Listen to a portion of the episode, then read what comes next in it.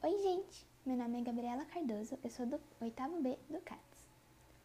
Hoje temos a participação de Maria Eduarda Reis, do oitavo B, e Fernando Darbo, também do oitavo B.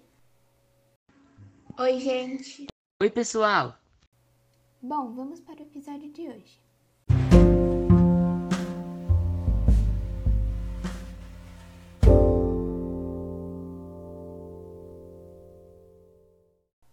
No episódio de hoje vamos falar sobre a Guerra dos Farrapos, ou também conhecida como Revolução Farroupilha, que foi a mais importante rebelião do período regencial no Brasil.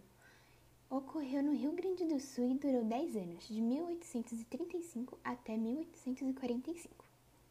A guerra foi promovida pela classe dominante gaúcha, constituída de estanceiros, donos de grandes propriedades rurais, usadas para a criação de gado. Indignados com elevados impostos territoriais, além de altas taxas sobre as exportações de charque e couro e sebo. Agravando a situação, em 1835, o regente Feijó nomeou o moderado Antônio Rodrigues Fernandes Braga como presidente da província, o que não foi aceito pelos gaúchos. Na Assembleia Provincial, tornou-se cada vez mais viva a oposição ao presidente Fernandes Braga. No dia 20 de setembro de 1835, uma revolta armada com pouco mais de 200 cavaleiros se estabeleceu nos arredores da capital. Uma pequena força armada enviada para dispersar os rebeldes.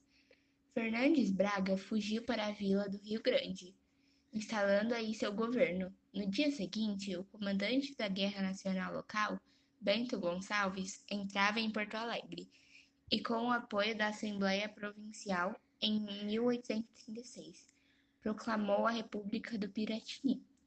A guerra continuou e os legalistas conseguiram prender vários chefes rebeldes, entre eles Bento Gonçalves, que foi mandado para a Bahia, de onde fugiu com a ajuda da maçonaria.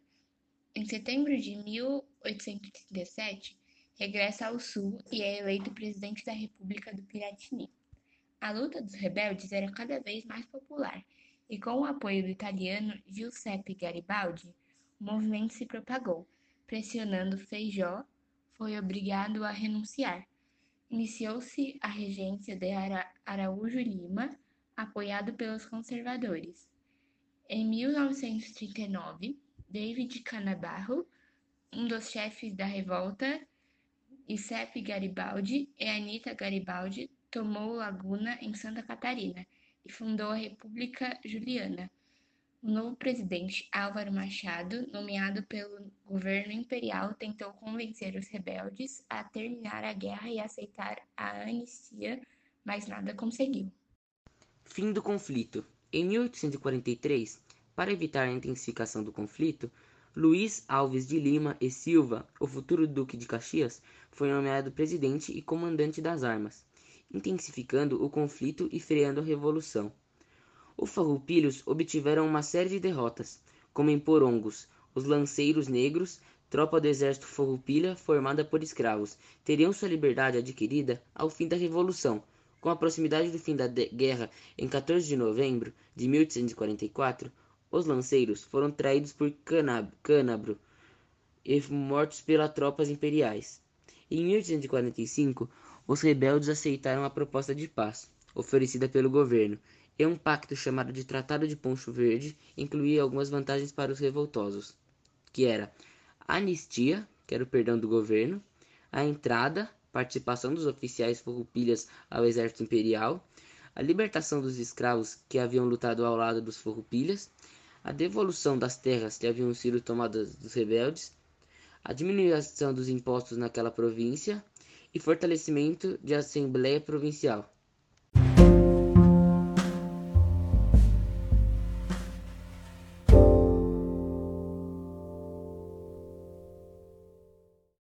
Bom, espero que tenham gostado e entendido um pouco mais sobre a Guerra dos Farrapos. Até o próximo episódio. Tchau! Tchau! Tchau!